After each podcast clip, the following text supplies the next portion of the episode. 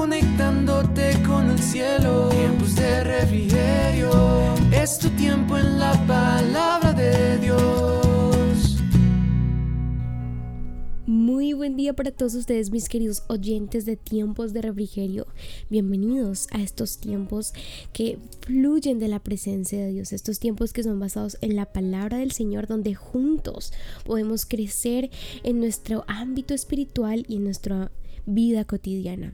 Si eres nuevo, te doy la bienvenida, te invito a que nos sigas también en nuestras redes sociales y que estés siempre pendiente de las cosas nuevas que tenemos que compartir contigo con respecto a la palabra del Señor. Puedes seguirnos en Facebook, donde transmitimos cada domingo los servicios en la iglesia de tiempos de refrigerio.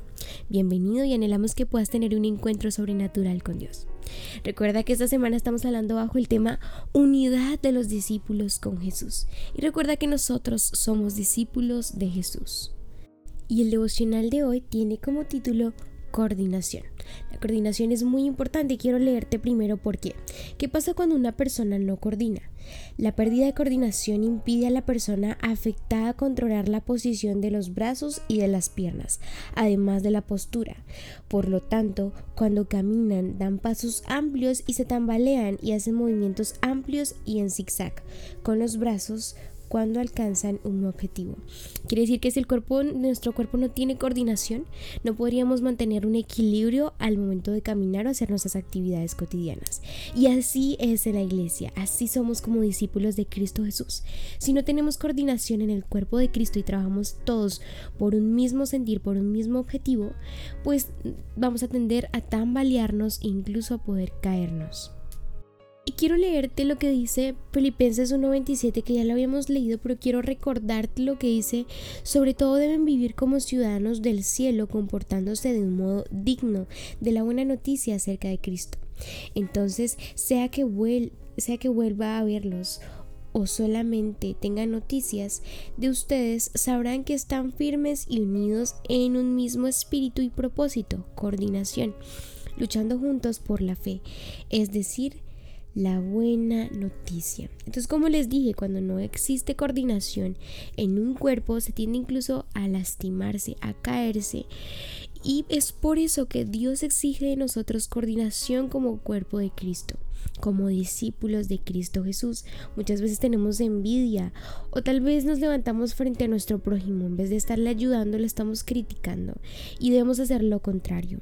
Y hoy quiero compartirte una historia que está en Daniel 1.6, que es la historia de Daniel y sus amigos, y cómo el poder de Cristo Jesús, el poder de Dios se perfeccionó en su trabajo en equipo como hermanos unidos en medio de la dificultad.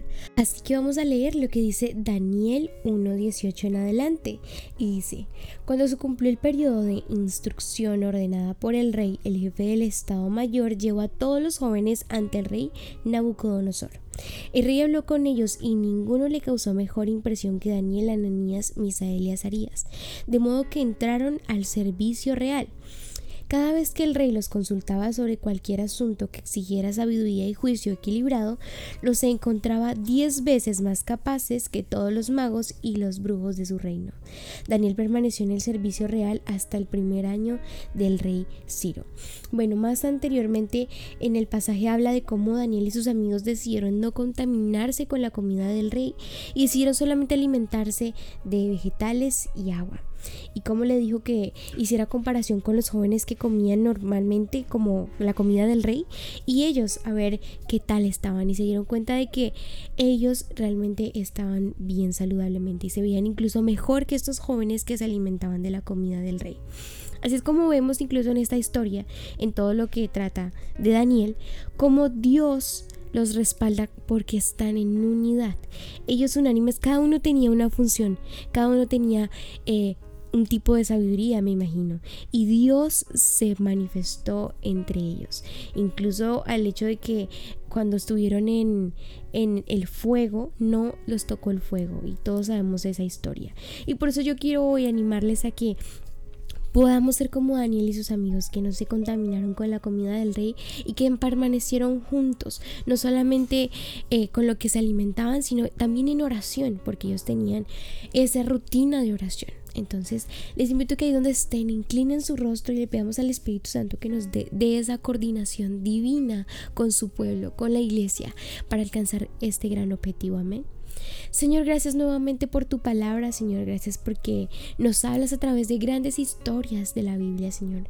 Gracias porque nuevamente nos hablas a través de Daniel, a través de sus amigos, Señor, de cómo ellos no se contaminaron, de cómo ellos se fortalecieron en Cristo Jesús y tomaron la decisión de crear sus relaciones bajo en la protección de Cristo Jesús y podemos ver cómo los respaldaste tú, Señor, cómo, cómo te mostraste, cómo postraste tu presencia y tu gracia a través de ellos, Señor. Y este te rogamos que sea con nosotros, que podamos amar cada vez más a nuestro prójimo y que podamos estar unidos en oración y coordinación, Señor, para obtener nuestro objetivo, Señor.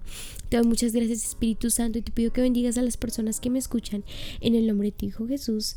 Amén y amén. Recuerda que la oración es muy importante para que vengan de la presencia de Dios tiempos de refrigerio para tu vida. Y la que te habló, Sarita Valentina. Ten un muy bendecido día.